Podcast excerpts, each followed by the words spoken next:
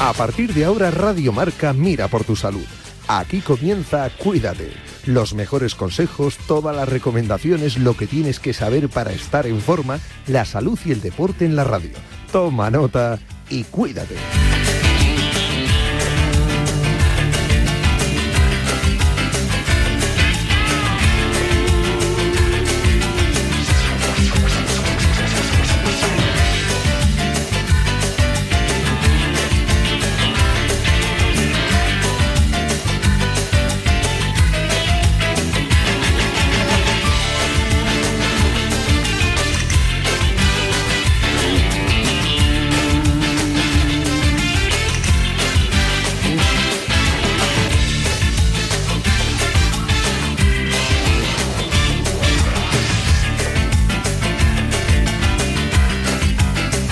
Yanela Clavo.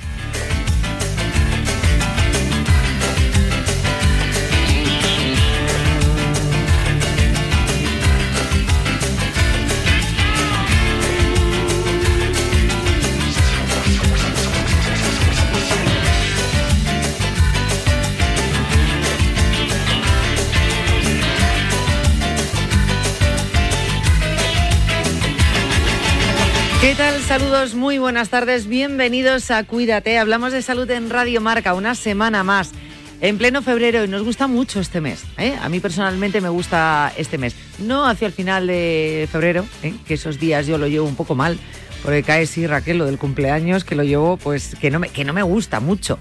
Sí me gusta eso de cumplir años, sé que está muy bien, pero celebrarlo y los tirones de orejas, pues no es lo mío. Pero que febrero es un mes así como bonito. Y además este año, por ser bisiesto, nos regala un día más. Pues mira, mejor. ¿Esto tendrá que ver algo con la salud? Esto de tener eh, un día más el año, como igual que lo del cambio de hora. Yo creo que en este caso no tiene nada que ver con los biorritmos. Pero bueno, tendremos que investigar este tema. Bien, vamos a empezar a hablar de salud en la próxima hora y hasta las 4 de la tarde. Por un lado, Hoy es 12 de junio, uy, dale, estoy todo el día con que es 12 de junio, es 12 de febrero y es el Día Mundial de la Epilepsia. Hoy vamos a hablar de ello. Antes os quiero dar unos datos. Cada año, ofrecidos por la Sociedad Española de Neurología, ¿eh? cada año se diagnostican más de 2,4 millones de nuevos casos de epilepsia en el mundo. Afecta en todo el mundo a más de 50 millones de personas. En España, unas 400.000 eh, personas padecen esta patología, que es la primera enfermedad neurológica más frecuente en niños y la tercera más frecuente en adultos mayores de 65 años. El retraso en el diagnóstico de esta enfermedad puede alcanzar los 10 años. Por lo tanto, nos volvemos a encontrar ante una enfermedad con problemas de diagnóstico, con ese infradiagnóstico del que muchas veces hablamos. Desde la Sociedad Española de Neurología insisten en la necesidad realizar pruebas diagnósticas a todos los pacientes sospechosos de padecer esta enfermedad, principalmente una monotorización, monitorización, lo diré, em, como primer paso para un correcto tratamiento de la epilepsia. Luego recordaremos y recuperaremos eh, un poquito más sobre esta enfermedad.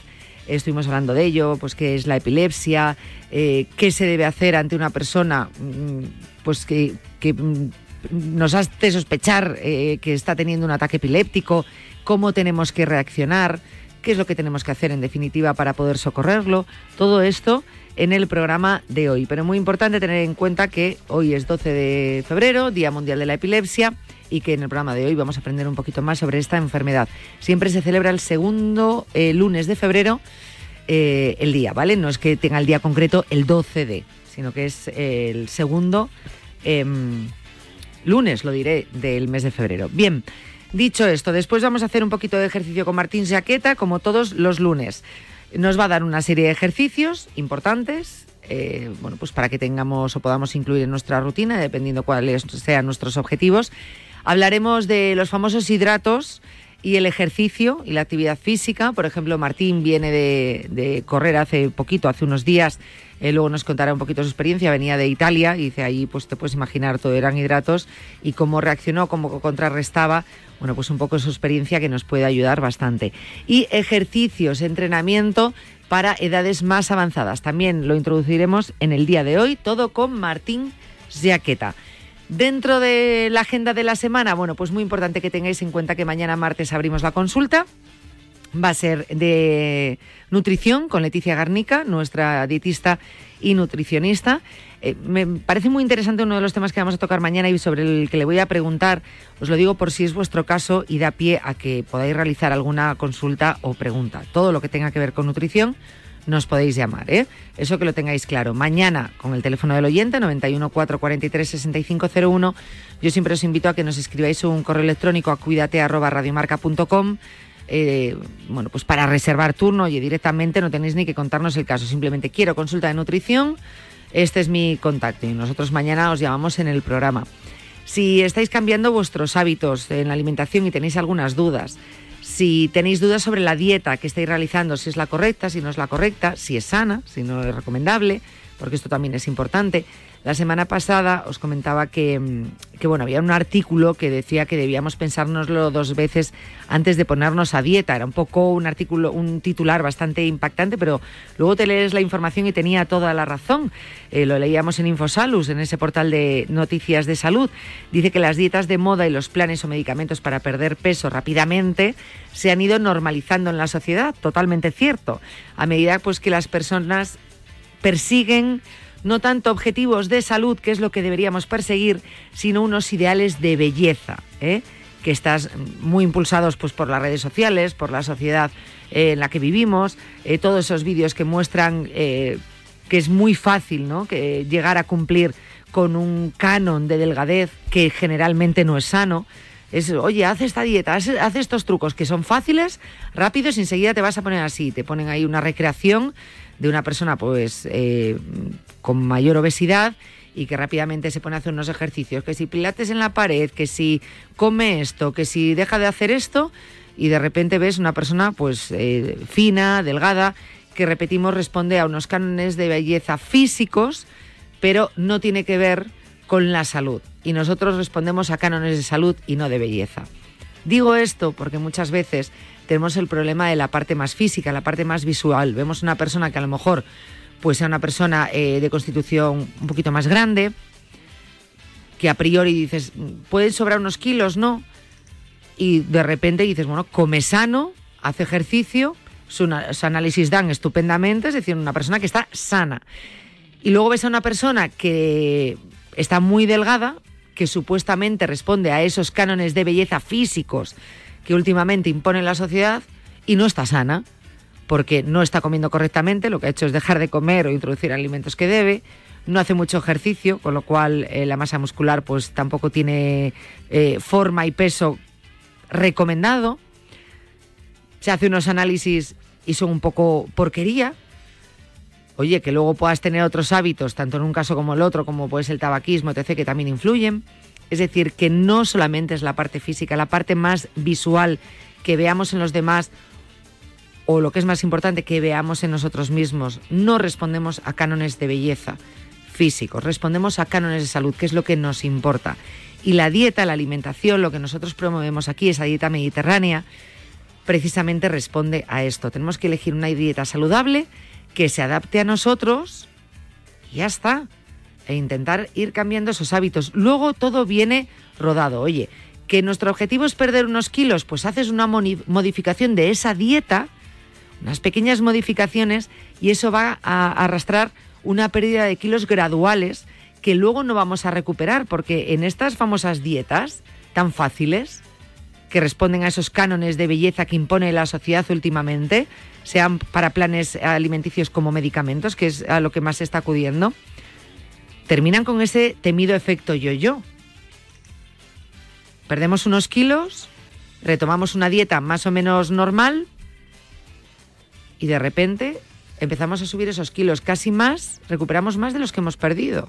Algunas veces uno, dos, tres kilos más. Nos llevamos las manos a la cabeza. Es que me he tirado cuatro meses y de repente, claro, claro, a lo mejor no has elegido el mejor método, a lo mejor no has eh, acudido a un especialista que te pueda ayudar que te pueda aconsejar, que te pueda guiar y esto es muy, muy importante. Así que de todo ello me gustaría hablar mañana con Leticia Garnica, me gustaría que, estuvieseis al otro lado también y que si tenéis alguna duda que aprovechéis, de verdad. Leticia además, ya lo sabéis, a veces eh, se puede tirar con una llamada vuestra porque creo que nos ayuda absolutamente a todos, pues casi la consulta entera que está pero porque os hace preguntas y siempre em, un poco vuestra situación y las respuestas que os da Leti nos vale a todos, nos sirve a mí misma. ¿eh?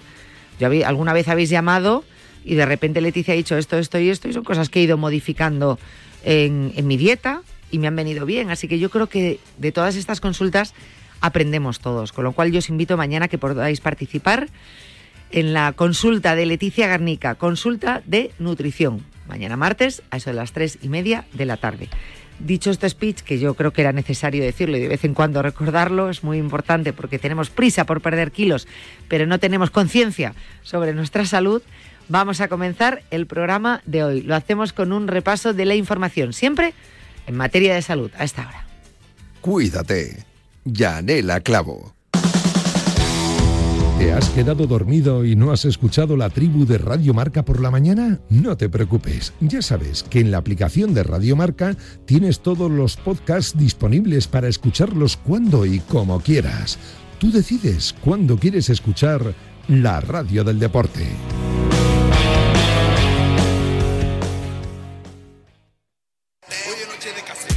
Chitu te trae la mejor música urbana Radio Marca Reggaetón, electrolatino, artistas invitados, actualidad. De miércoles a jueves de dos y media a tres y media. Aquí, en la Radio Urban del Deporte, Radio Marca. Del caserío de Chitu, me fío.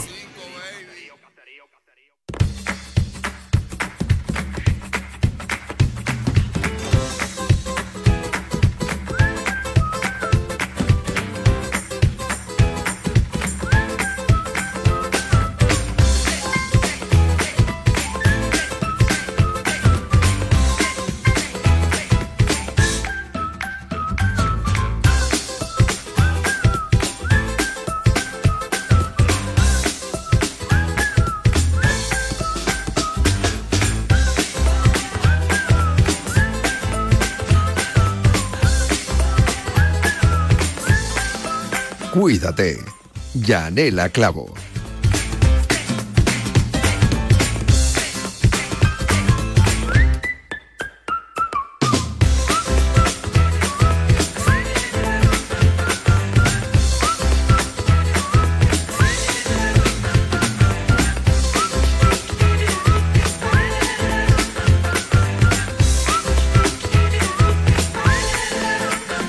Os tengo que comentar, siempre sabéis que atendemos a las, alertas de la Agencia Española de Medicamentos respecto a retirada de productos, eh, porque creemos que es eh, nuestra obligación comentarlo aquí en el programa.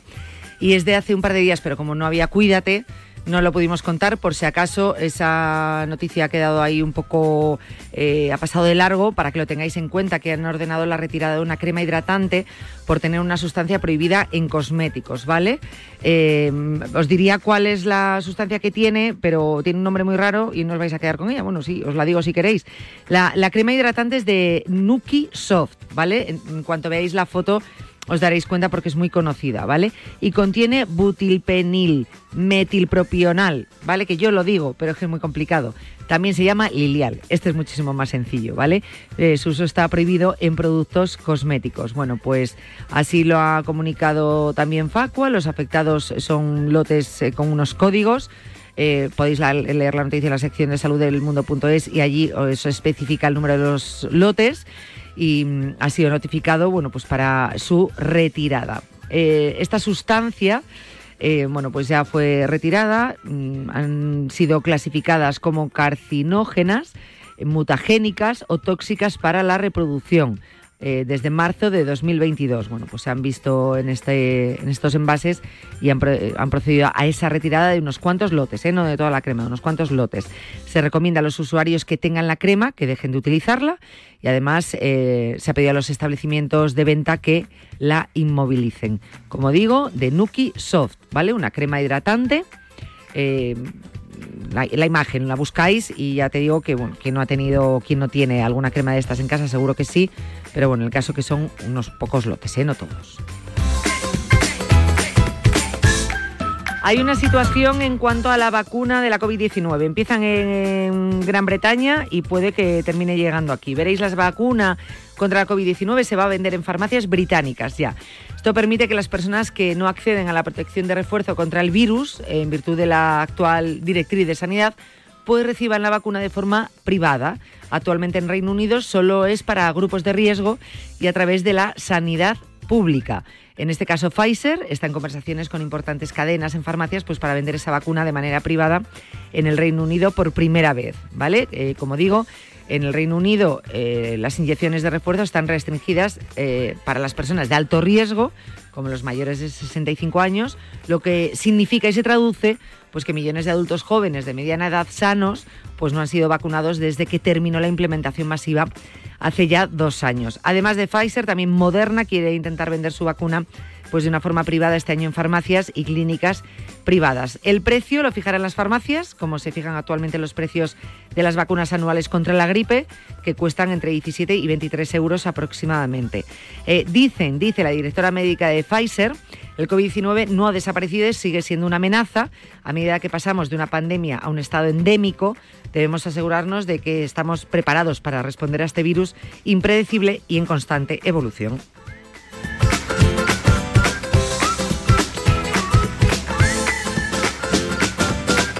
El 6% de los adolescentes asegura tener síntomas graves de depresión y el 15% de ansiedad, según un estudio. ¿eh? El 50% de los trastornos mentales comienzan antes de los 18 años, mientras que el desajuste emocional o comportamental eh, aparece antes de los 15 años. Este estudio, eh, hecho, se llama un estudio Psique, realizado en España sobre salud eh, mental infanto-juvenil y eficacia de las intervenciones psicológicas en contextos educativos, pues concluye en su primera fase que el 12% de los adolescentes presentan puntuaciones pues, compatibles con riesgo de problemas emocionales y conductuales. Esto es muy preocupante. Fijaros, y ese tanto por ciento que decía en el titular, el 6% de los adolescentes ya han informado de síntomas graves de depresión, mientras que el 15% refirieron síntomas graves de ansiedad. El objetivo de todo este estudio es analizar cuál es la situación emocional y psicológica, pues para más tarde poder intervenir, demostrar que la presencia y la intervención del psicólogo o psicóloga educativa en los centros de secundaria, en los ciclos formativos, es eficaz a la hora de abordar pues, desequilibrios y trastornos, pero sobre todo a la hora de desarrollar un trabajo orientado a la prevención. Entre los objetivos de este estudio también se encuentra el de validar científicamente pues, un modelo unificado para ponerlo en práctica a nivel nacional.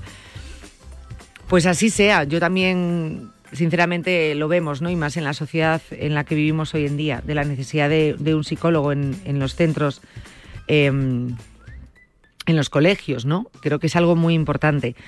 Eh, me voy dando cuenta poquito a poco que nos ponemos muchas veces en los extremos.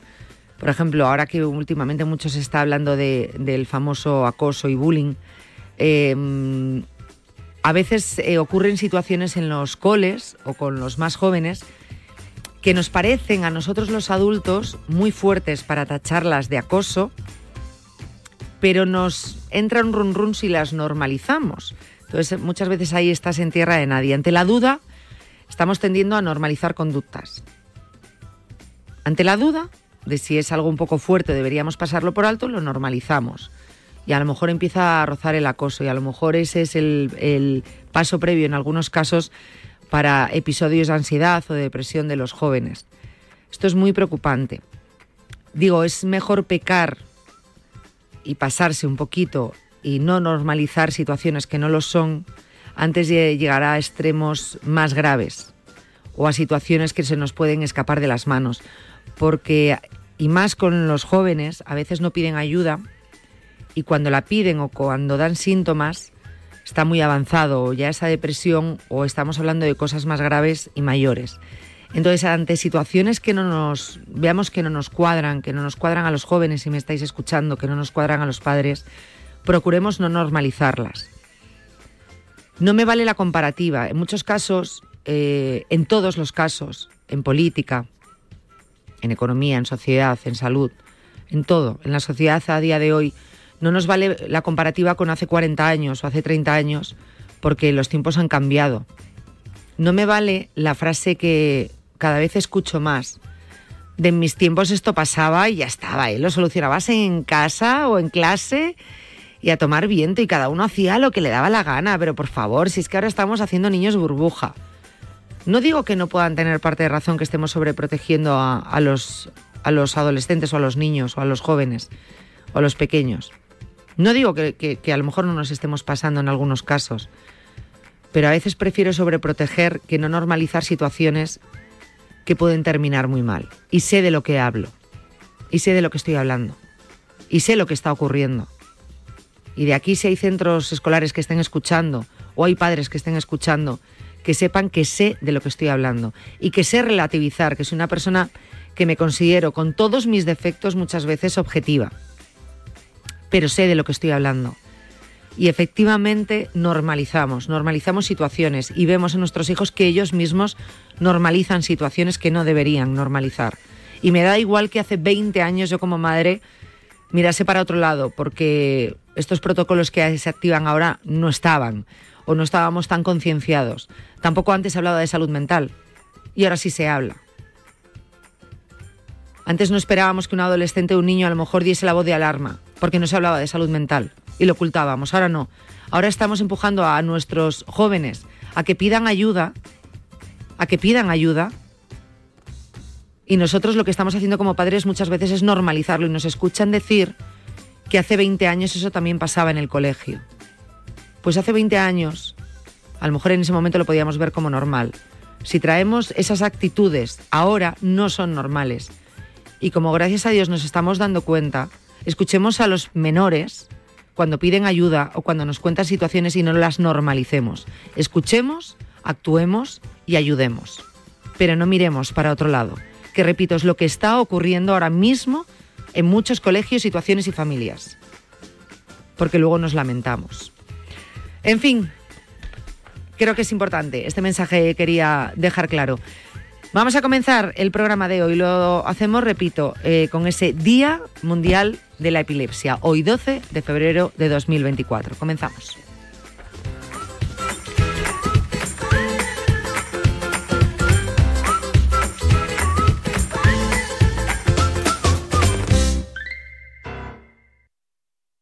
Su alarma de Securitas Direct ha sido desconectada. Anda, si te has puesto alarma. ¿Qué tal? La verdad que muy contenta. Como me paso casi todo el día fuera de casa trabajando, así me quedo mucho más tranquila. Si llego a saber antes lo que cuesta, me lo hubiera puesto antes. Protege tu hogar frente a robos y ocupaciones con la alarma de Securitas Direct. Llama ahora al 900 103 104. Confusion.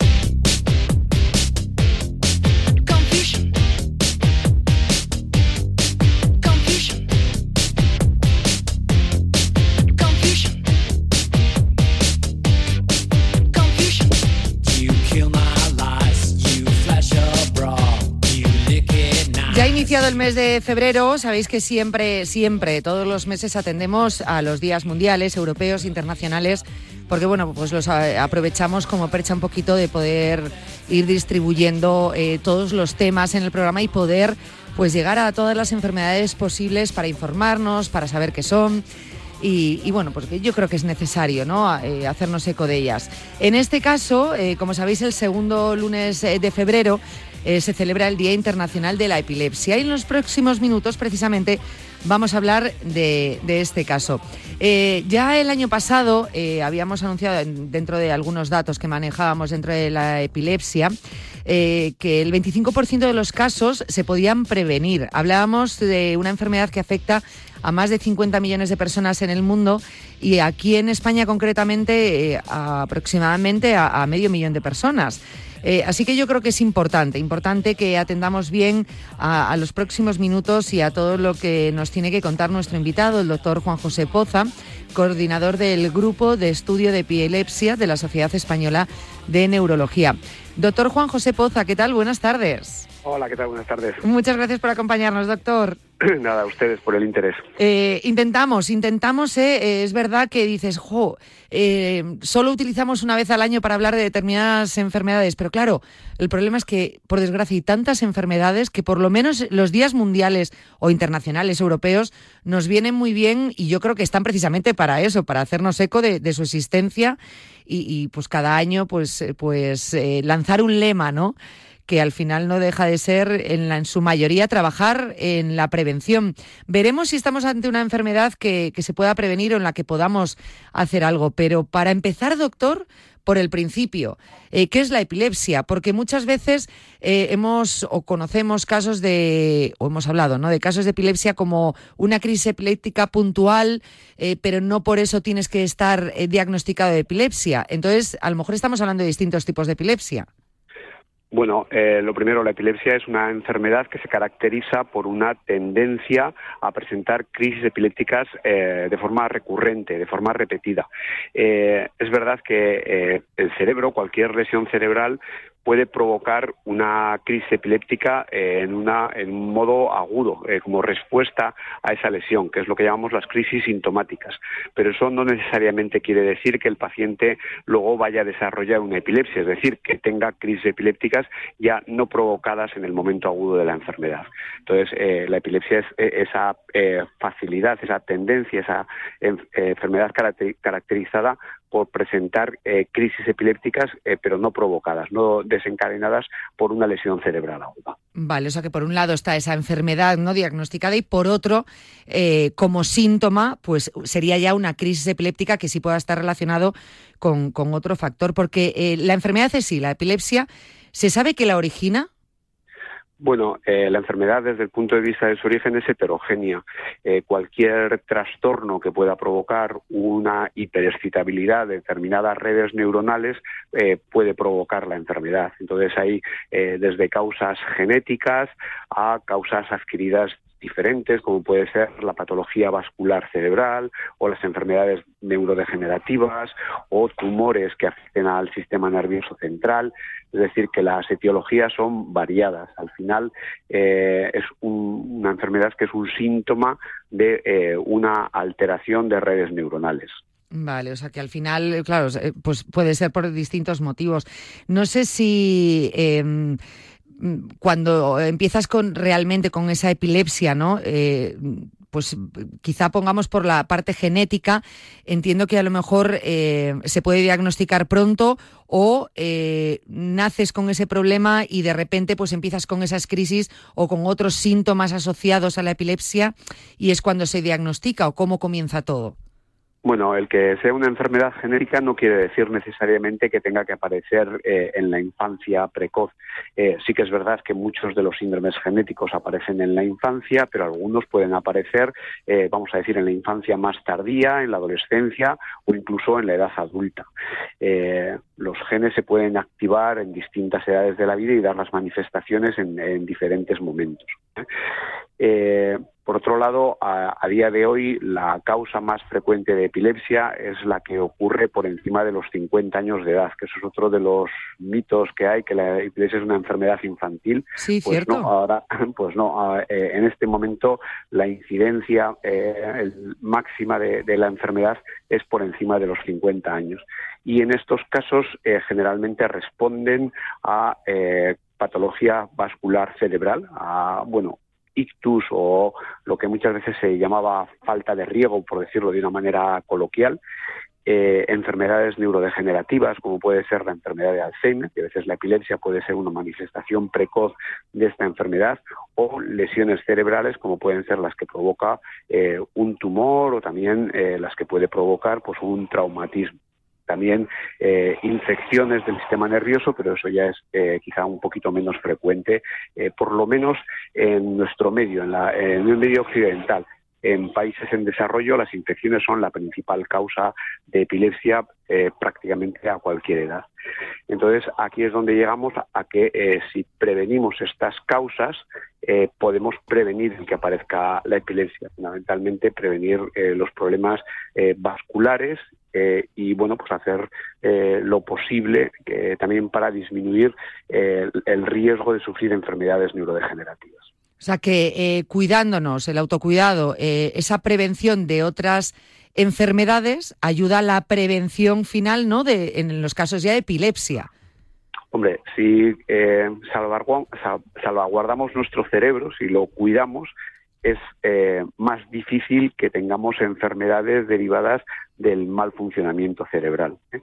Entonces, pues eh, bueno, al final eh, son un poco las normas que decimos habitualmente, tratar de prevenir los factores de riesgo vascular, la tensión, el colesterol, el azúcar, evitar el tabaco, el tener una dieta sana, que es lo que ayuda a evitar todos estos factores de riesgo, el tratar de mantenerse activo tanto física como intelectualmente, son factores que ayudan a evitar eh, los problemas vasculares cerebrales y por ende la epilepsia que muchas veces es una manifestación de estos problemas, ya digo, sobre todo por encima de eh, los 50 años. Em, ¿Hay algunos síntomas, eh, tanto, yo no sé, de la epilepsia en general, ¿no? Hablando como diagnóstico, repito, de esa enfermedad o ante una crisis epiléptica, ¿hay síntomas previos a, pues a una, no sé si llamarlo convulsión o directamente crisis epiléptica? Eh, sí, aunque eh, la mayoría de la gente cuando se habla de crisis epiléptica tiene la idea de la crisis convulsiva o la crisis generalizada en la que el paciente pierde el conocimiento y tiene movimientos, convulsiones de los brazos y de las piernas. La verdad es que eh, la mayoría de los casos van precedidas de lo que llamamos una crisis parcial, que a veces es lo único que aparece, no, no se sigue de la generalización.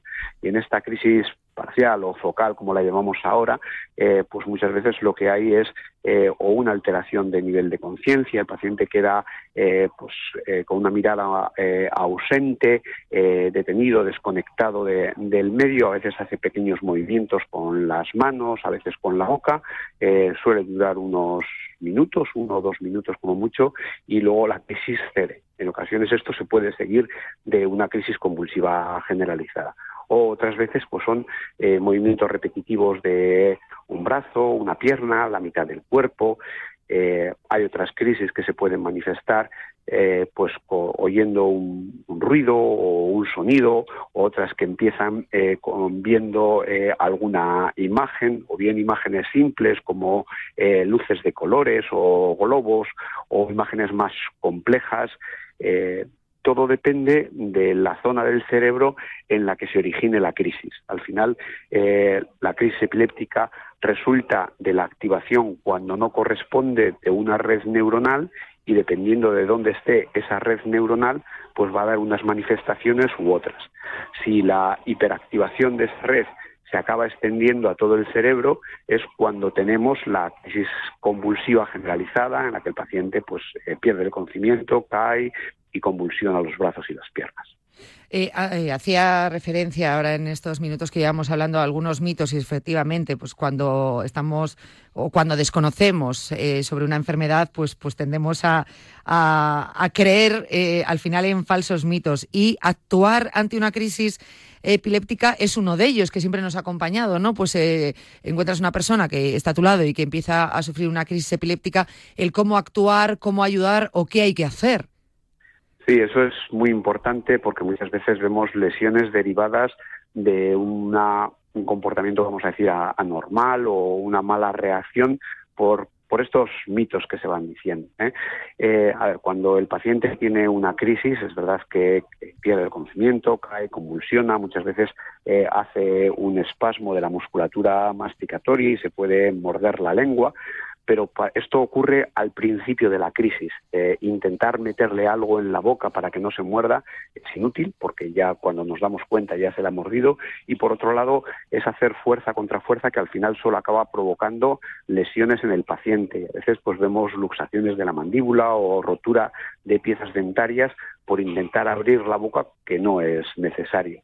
Por otro lado, otro mito es que se puede tragar la lengua y morirse. Eso no tiene ningún sentido, no se va a tragar eh, la lengua. Es verdad que eh, a, menudo eh, hacen un espasmo de la garganta y hacen un ruido al, al, inspirar como si entrara el aire y se quedan un poquito amoratados, pero no en una crisis normal no se va a producir una detención eh, de la respiración y desde luego no hay que intentar ni coger la lengua con nada, ni sacarla, ni nada parecido. A veces vemos mordeduras en gente que ha intentado ayudar, pues que le han mordido el dedo y eh, en ese momento ya digo que hay un espasmo muy fuerte de la musculatura masticatoria y si pillan el dedo de por medio eh, es un mordisco pero muy muy potente.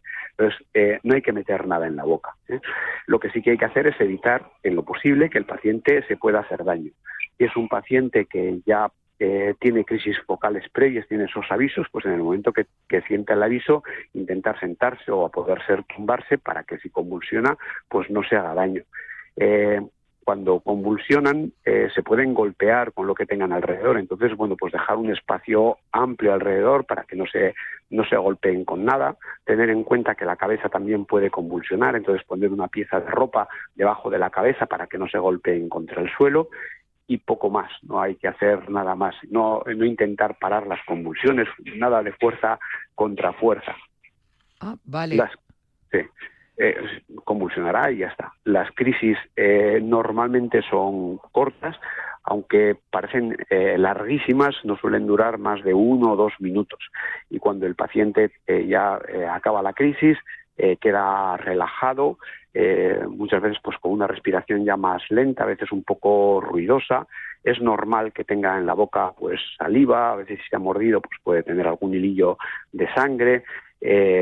Entonces, eh, para evitar que todo ese contenido pueda pasar hacia el pulmón, lo que hay que hacer es tumbarle de costado, asegurarse de que no hay nada que obstruya la, vía aérea, que no tengamos eh, nada, si hemos colocado algo eh, debajo, un jersey debajo, pues que no, se le, no le esté tapando la nariz o la boca, porque él no va a poder reaccionar, está inconsciente, y dejar que, que pase. Eh, es frecuente, después de una crisis, que el paciente esté un rato, unos 20 minutos, media hora, un poco, vamos a decir, atontados, eh, a veces sin reconocer bien a la gente, a veces un poco asustado y cuando uno está asustado y no comprende bien lo que le ha pasado, pues puede entender que lo que hay alrededor sea algo amenazante, entonces a veces eh, pueden reaccionar un poquito con, bueno, con agresividad o con impulsividad por esa situación. Entonces, eh, intentar tranquilizarle, normalmente, aunque no reconozca bien, pero sí eh, el tono de voz eh, tranquilo, pausado, ayuda a que se tranquilicen, si es de alguien conocido,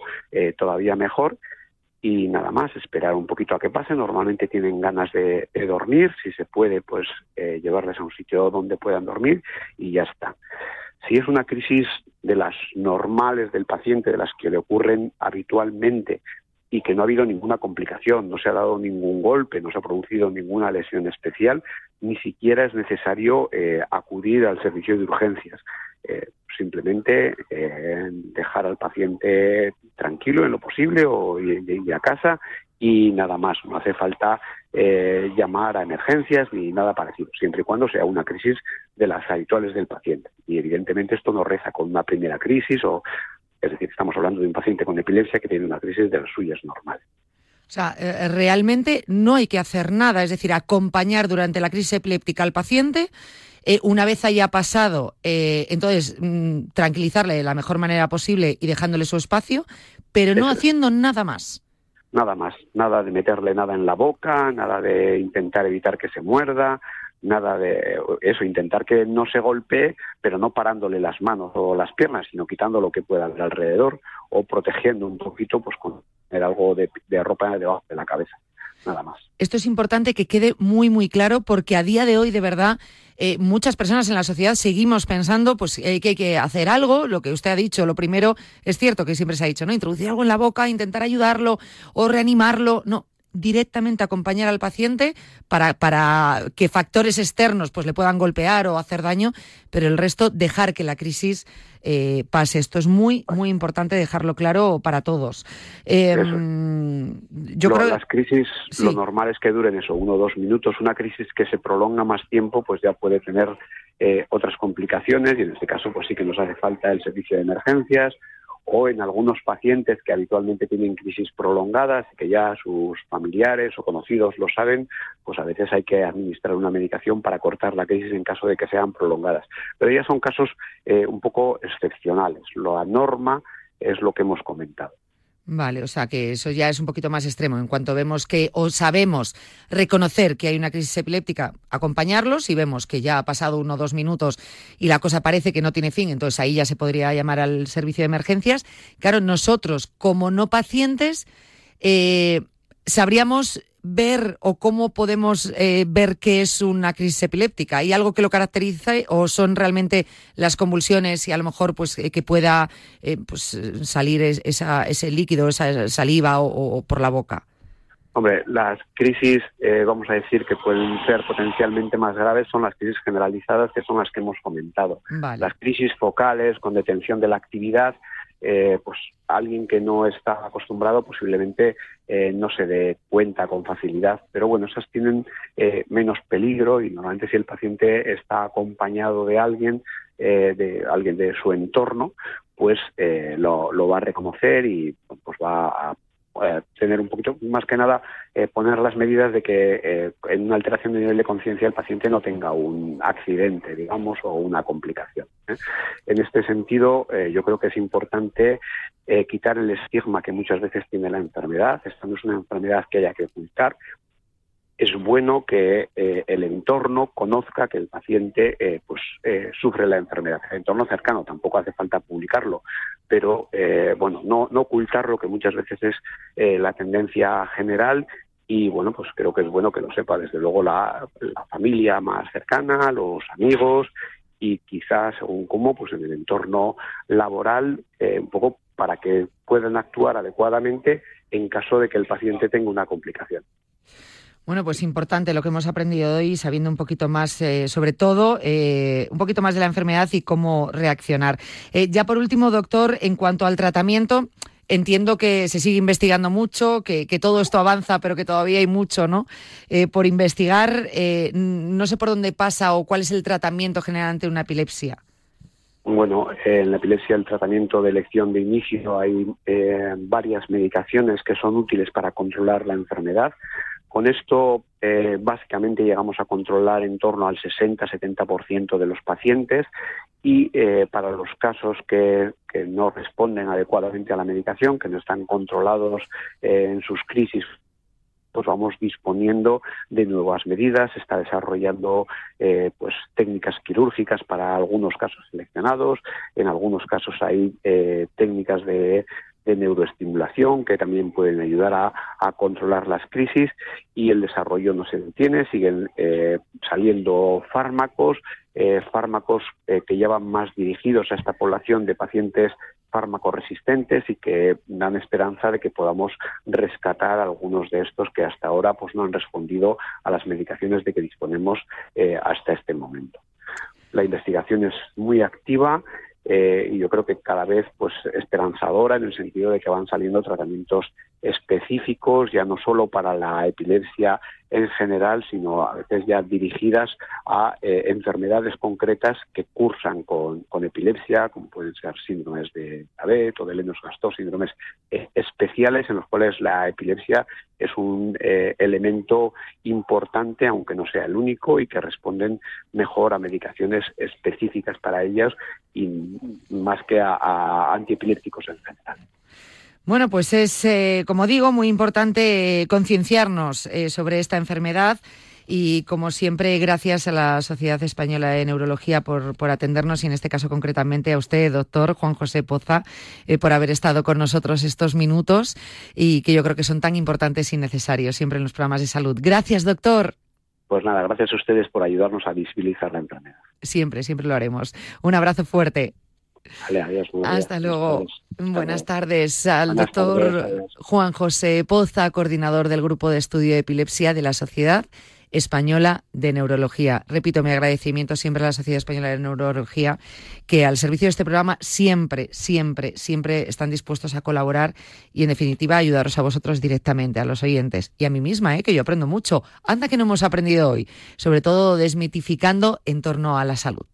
A la una de la madrugada llega Javi Amaro y las apuestas de goles a la sintonía de Radio Marca.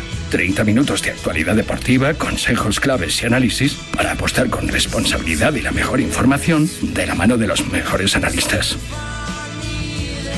Lo Lutsenko Pogachar ya la ganaron. Vuelve la clásica Jaén Paraíso Interior este 12 de febrero. Conoce todos los detalles del recorrido y consigue premios exclusivos participando en juegos interactivos en Marca Plus, revista y guía oficial de la prueba. Van Aert, Ayuso, Rodríguez, los mejores corredores se dan cita en el Superlunes de Jaén. Colaboran Marca y Radio Marca.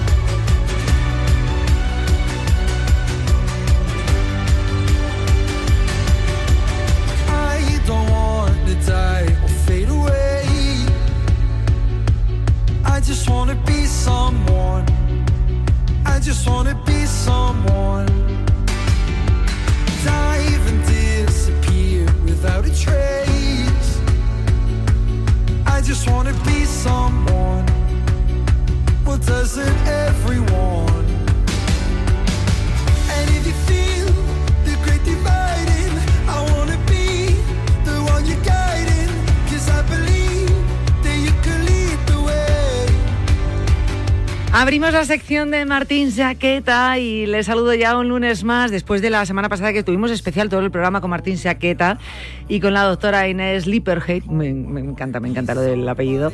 Eh, Martín Saqueta, ¿qué tal? Buenas tardes. Hola, Sane, ¿cómo estás? Exitazo absoluto la semana pasada. La verdad que la charla con Inés fue de verdad de lo más deliciosa, donde aprendimos mucho sobre salud. Y volveremos a tenerla de invitada aquí en el programa, dentro de poco. Sí, sí, porque se nos quedaban pendientes cosas por hablar con ella y a mí todo lo de la donación de órganos me pareció algo que, mm, no sé, se merece una charla lo más larga posible. Yo invito a todo aquel que no pudo estar el lunes pasado que pueda escuchar el programa a través del podcast. Lo subiremos a redes sociales para que no os perdáis y no, no quedéis sin esa charla que fue de lo más interesante. Siempre con Martín. Martín recién llegado, por cierto, de Italia. Sí, sí, sí, sí. Y eso se los quería contar porque, bueno, fue un fin de semana eh, muy bonito, pero mm, también muy de comer, ¿no? Estuve en Bolonia, estuve en, en Verona, que me pareció una ciudad preciosa. Quien no la conozca, se las recomiendo. Pero claro, rodeada de unos sándwiches de mortadela único, una, una pasta, una mm, boloñesa por todas las salsas que se puedan imaginar. O sea, lo pasé tan rico, tan tan pizza, tan todo, tan agasajado de todo el hidrato de carbono que quiero contarles algo. O sea, no pise peso porque me, me miré la báscula antes y después. Y parece una tontería, pero eh, cómo se puede a veces disfrutar siempre y cuando lo paguemos. Y cómo, cuando hablo, no hablo de dinero, hablo de que me levantaba temprano y salía a caminar por las ciudades. Salía a caminar por las ciudades sin parar. O sea, le, le metí mucho, mucho, mucho, mucho a la caminata. Mucha zapatilla, poder- ¿no? Sí, mucha zapatilla para poder disfrutar, porque yo no- obviamente no me puedo poner a, a dieta o controlar muchísimo la alimentación en un lugar que te agasaja por donde lo mires en cada rincón. O sea, todo es comida, todo es rico, todo lo hacen muy, muy, muy rico. Entonces, bueno, mira, oye, se puede, se puede hacer y eso es lo que invito a la gente, que cada vez que disfrutemos, que la paguemos. Claro, porque aparte ahí, eh, con la pasta, bueno, tengo que decirte, te recomendaría, si te gustó la comida ahí en Italia, aquí en Madrid puedes estar también en Italia. Hay un restaurante que se come de maravilla y muy sano, ¿eh? ¿Cuál es? Es mi favorito, la taberneta. Ah, sí. Sí, sí, sí, es mi segunda casa. De hecho, si no me ves en casa o en la radio, es que estoy allí. Uf, Ya qué te lo bueno, digo. bueno, qué buen dato. Se come, es que has dicho lo de la mortadela y es que tiene una mortadela traída de allí de Italia impresionante, pero como todos sus productos, es que son, madre mía, que me gusta a mí ese restaurante. Me hablaron de Totó también. Ay, Dios mío, Dios mío, le mando, le mando un beso a a Ángelo muy grande y, y que pronto estoy allí. Que, mm, claro, tú tenías, es verdad que con esto de la alimentación que siempre cuidamos cuando vamos a correr una carrera y siempre dice pues los hidratos, la alimentación, lo que tienes que comer antes y el después, pero si ya lo haces en Italia, probablemente la cantidad recomendada de hidratos en una carrera eh, la superaste con creces. No tengas ni una duda, o sea, la, sobrepasé. Según me bajé del aeropuerto, o sea, que me, bajé con un poco de hambre, venía un poco en ayunas de, de Madrid, y según me bajé había un, sándwich de mortadela con un pan tan tan llamador, que, o sea, que me, fui de cabeza. Y a partir de ahí, bueno, lo, lo dicho, ¿no? O sea, vayamos a comer a, a lugares mm, bonitos, donde, donde todo esté rico, y así fue. Entonces no no no, no había cuchara y, tenedor que se me escapara porque hasta los postres, tiramisú, helado, todo, todo, todo engorda, pero bueno, yo creo que, que si somos conscientes de lo que estamos comiendo, porque yo sí fui consciente de, de, cada cuchara que me comía, eh, que, me llevé a la boca, ¿no? Entonces, a partir de ahí sabía que me tenía que levantar y que tenía que ir andando, que los taxis no existían. ¿Por qué? Porque quiero disfrutar de- de eso. Y, y en este caso es algo que no lo recomiendo hacer lunes, martes, miércoles, jueves, viernes, porque si no, mm, eh, no nos estamos cuidando. Pero oye, un fin de semana, un viaje, eh, un cumpleaños, ¿por qué no disfrutarlos? Se puede hacer y nos podemos cuidar al mismo tiempo. Entonces, eh, eso es algo que quiero transmitir porque la gente a veces cree que, que cuidarse es eterno y si bien es cierto que la, la filosofía debe ser eterna, pero tiene ciertos permitidos y ahí es donde, oye, ¿por qué no disfrutar de, la, de, de lo rico? De hecho, eh, muchas veces lo decís aquí, Leticia, lo dices tú, lo, dices, lo decís todos, ¿no? Que cuanto mejor hagas las cosas, pues, eh, pu- pues más normalidad le puedes dar a tu día a día en todo, en la actividad física, en la alimentación. Y este tipo de pecados, que por cierto, es que quería decir la palabra pecado porque nos, de- nos queda claro entonces que Martín peca. Sí. Martín peca. Sí. Pero claro, son pecaditos veniales teniendo en cuenta el día a día de Martín. Martín come adecuadamente generalmente todos los días, desayuna, coma y cena. Martín tiene actividad física todos los días. Martín, esto que ha pasado en Italia no es pecar, pero aún así, aún sabiendo que se está eh, pasando en la cantidad de hidratos, que ya te digo yo que, que no serían dulces y eso que a Martín le gusta el helado muchísimo, eh, lo, lo contrarrestabas un poco metiéndole más zapatilla. Pues de eso se, se trata. Es de- nuestra vida tiene que ser una balanza y tenemos que estar equilibrándola permanentemente, pero no es malo. Comparto, Sane. eh, o sea, fíjense que hoy me fui a la báscula y, después de la báscula hoy, que vi que no había traído peso de más, eh, aún así me hice mi ayuno de... Extendí, yo suelo hacer uno- unos ayunos de 12 horas, más que nada pensando en un descanso metabólico que en el control de peso, porque para control de peso sí es cierto que los, ayunos tienen que ser algo más largos. Bueno, hoy hice un ayuno de 14 horas y luego me tocaba salir a correr sin pensarlo, porque ganas no tenía. Pero sí es cierto que ese pico de glucemia tan alto que me traje de Italia, me pedía comer más, pero aguanté el tirón, aguanté el tirón y es, eh, de- es lo que yo quiero transmitir, ¿no? Que, que ese pico de glucemia, esa, esa eh, exigencia, esa, esa pasada de hidratos de carbono nos va a, nos va a pedir eh, seguir comiendo más. Entonces, ¿cómo lo controlo? Digo, mira, radicalmente, o sea, eh, ayuno de 14 horas y eh, no hacerle caso a lo que me estaba pidiendo el cuerpo, que era seguir comiendo. Con lo cual, hoy mi desayuno fue bastante tardío y ya fue mi comida. Entonces, eh, ya está todo pagado. Ya hoy eh, estoy en mi peso ideal y, y es más, quizá algún gramo menos de lo, de, de lo que no me traje de Italia. Tú fíjate lo que estás diciendo, o sea, re- realmente fue eh, equilibrar esa balanza pues con un, un pequeño ayuno, pero que no estamos hablando de ayuno de decir, eh, eso, eso que entendemos muchas veces de me voy a pasar tres días a caldo, me voy a pasar No. tres días sin comer. No, fue un ayuno de 14 horas que simplemente que tu cuerpo necesitaba, que cuando muchas veces decimos aquí de manera general, tenemos que saber escuchar nuestro cuerpo. Una cosa es escuchar a nuestro cuerpo y otra cosa es hacerle caso cada vez que nuestro cuerpo o nuestro cerebro nos habla. Es decir, ten- eh, tenemos que saber separar. Nuestro cuerpo, nuestro cerebro nos va a ir pidiendo y hay cosas que le tenemos que dar y hay cosas que lo, lo tenemos que mantener a raya, poniéndole límites, como los profesores muchas veces con los niños o los padres con los niños. En este caso, tu cuerpo, Martín, después de, en dos días solamente, de haber tenido esos excesos, ya te pedía más Sí, sí, me y automáticamente dijiste, te he dado, pero ahora no te escucho. Eh, eh, totalmente, Jane. Fueron dos días y medio. Yo arranqué el viernes y fueron dos días y medio de, entre comillas, abusos muy disfrutones eh, eh, en mi cuerpo. A partir de ahí, eh, hoy sabía que si no, no, le, no le pegaba el límite así fuerte, yo sabía que hoy me iba a levantar con hambre, con ganas de comer, con ganas de acelerarme, porque acelerarme con la comida. Lo tenía que cortar radical y así lo hice. Me tomé una infusión y a trabajar, a dar clases, a contarle, eh, de hecho fue lo que le conté hoy a, a- a mis alumnos, tuve tres clases hoy, a todos les conté como para tratar de motivarles, porque a veces mucha gente se frustra cuando cuando no puede disfrutar y yo digo, no, no, yo- se puede, se puede, se puede disfrutar. Y Jane, otra cosa que, que te quería contar, saliéndome un poquito de este tema, que está siempre todo relacionado, pero eh, Álvaro Puché, una persona que acaba de escribir un, un- un libro, un segundo libro, que quiero que me encantaría, mira, te vengo a pedir permiso en directo No. para que la entrevistemos. Es, es, es un trabajo sobre fuerza para mayores. Ah, pues mira, me parece un tema muy interesante. De hecho, hoy quería eh, tocar un poquito este tema contigo. Sabía que teníamos poco tiempo, dije, bueno, pues pinceladas, pero eh, abierto a hablar un día me parecía muy importante. Me parece que ni pintado. Permiso no, que esta es tu sección. Por, su, por, por supuestísimo, Álvaro, eh, feliz de que pueda venir aquí al programa. Y este tema que nos estás diciendo, eh, entrenamiento para personas mayores, que muchas veces hablamos eh, del entrenamiento, incluso decimos, oye, a los niños hay que meterle el entrenamiento desde muy pequeños, tal. El entrenamiento en edad adulta, ¿no? Eh, de 30, 40, 50 años. Y a veces nos olvidamos, siempre hablamos que las personas mayores tienen que tener actividad física, pero no especificamos qué tipo de entrenamiento.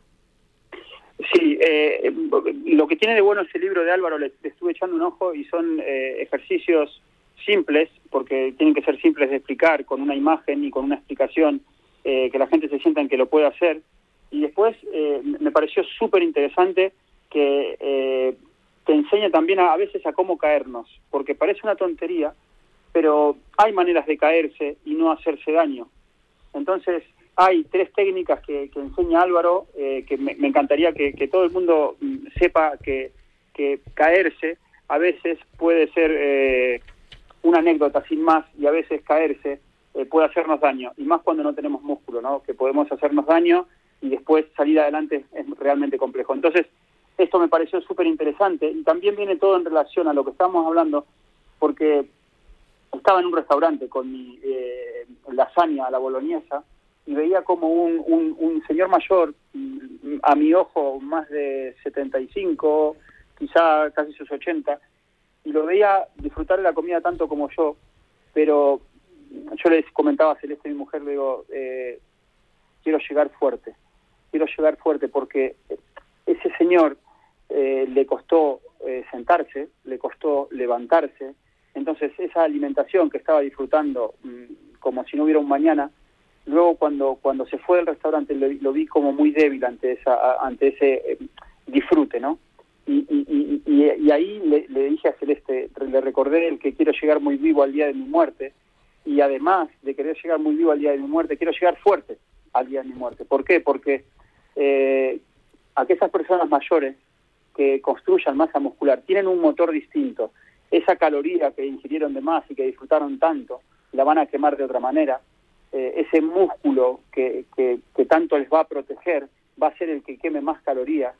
Y, me sentí así, con ganas de, de, contarte esto, Jane, porque creo que, lo tenemos que dedicarle un programa a esto, porque es súper, súper importante que disfrutemos de la alimentación siendo mayores, pero estando sentaditos en la silla bien rectos. No sé si me explico, porque a veces cuando estamos dobladitos, que hay poca masa muscular, es como que nos acercamos demasiado al plato, y, eso es una debilidad frente al placer. Y yo quiero que estemos fuertes frente al placer. Pues me parece, me parece un tema importantísimo que, que tocaremos el próximo día con invitado. Invitadísimo está, lánzale esa invitación de nuestra parte también. Y hablaremos de este tema, entrenamiento de fuerza para personas mayores, tan necesario y las palabras que tú has dicho tan importantes y que yo creo que, que se nos ha quedado ahí, ¿no? Para el próximo día que hablemos de este tema. Martín, te veo el próximo lunes. Muchas gracias. Jane, un beso enorme y como siempre, los quiero mucho a todos. Gracias por escucharnos. Un abrazo, un abrazo, Adiós. Martín. Adiós. Gracias a todos. Os quedáis con la pizarra. Mañana más y mejor a las 3 de la tarde. Salud aquí en Radio Marca.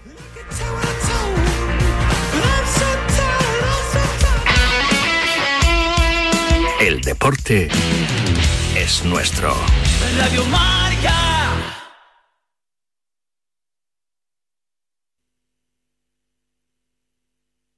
Con la I La noche del viernes comienza con música, cine y libros relacionados con los deportes, porque el deporte también es cultura. Y en la Deporteca lo demostramos cada semana con Natalia Freire.